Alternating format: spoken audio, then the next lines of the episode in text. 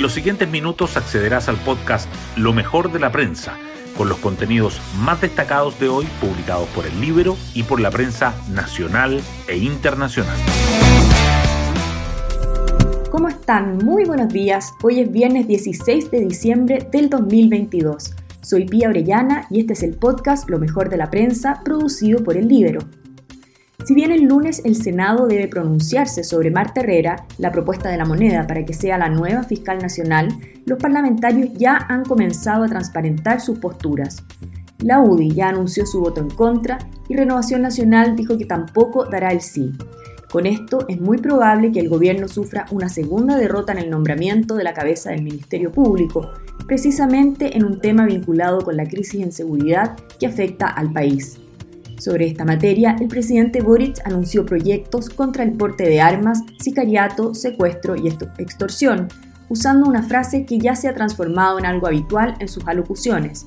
Dijo, yo me levanto y me acuesto pensando en cómo mejorar la seguridad en el país. Las portadas del día. El Mercurio destaca que el Congreso trabaja para dotar por ley de un reglamento al futuro Consejo Constitucional. La tercera resalta que la canasta básica de alimentos se vuelve a disparar en noviembre y anota un alza récord de 27% en un año. Y Diario Financiero subraya que las ISAPRES presionan al gobierno por lograr fórmula de aplicación del fallo de la Corte Suprema antes del cierre de año. Respecto a la elección de fiscal nacional, el Mercurio indica que senadores adelantan que votarán contra la nominación de Marta Herrera y se profundiza la incertidumbre. La tercera, en tanto, dice que descuelgue de senadores de RN y UDI complica las opciones de la nominada de Boric. El Mercurio también remarca en portada que el nuevo presidente de la CPC, Ricardo Mewes, pone el foco en crecimiento, certeza jurídica para inversionistas y seguridad, y que el Ministerio del Interior se abre a modificar la ley antiterrorista luego de la presión de sectores oficialistas y de Chile Vamos. La tercera destaca los descargos de Carol Cariola y el malestar en el Partido Comunista tras el acuerdo constitucional del 12 de diciembre, y el drama de los chilenos varados en Arequipa y Cusco por las protestas en Perú. Diario Financiero, en tanto, resalta las claves para entender las tensiones entre Chile Vamos y republicanos tras el acuerdo constitucional y el boom en la producción de cerezas. Crecen las exportaciones y los precios caen más de 30% en Chile. El Libero, por su parte, aborda las regalías del ministro Carlos Montes a las viviendas industrializadas que acusan de ser un traje a la medida. Hoy destacamos de la prensa el Congreso trabaja en dotar por ley de un reglamento al futuro Consejo Constitucional.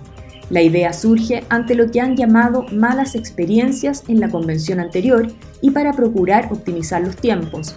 Los equipos técnico-legislativos de ambas cámaras ya se reunieron y hay una propuesta de reacción. Mientras tanto, los partidos sondean nombres y arman equipos para levantar las candidaturas de consejeros, en el oficialismo se avisora una negociación compleja por la lista única. La canasta básica de alimentos anota un alza récord de 27% y arrastraría a más de 335.000 personas a la pobreza. El Ministerio de Desarrollo Social reportó que el valor de la canasta alcanzó en noviembre los 63.587 pesos, un alza mensual de 3,6% y un aumento interanual de 27%, el mayor desde que se mide de la forma actual. Eso disparó la línea de la pobreza hasta 216.849 pesos, un incremento de 2% con respecto a octubre y de 17% durante 12 meses.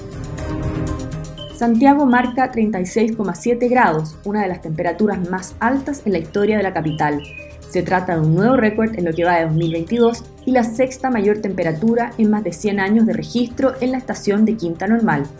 Hoy se esperan 33 grados en la capital.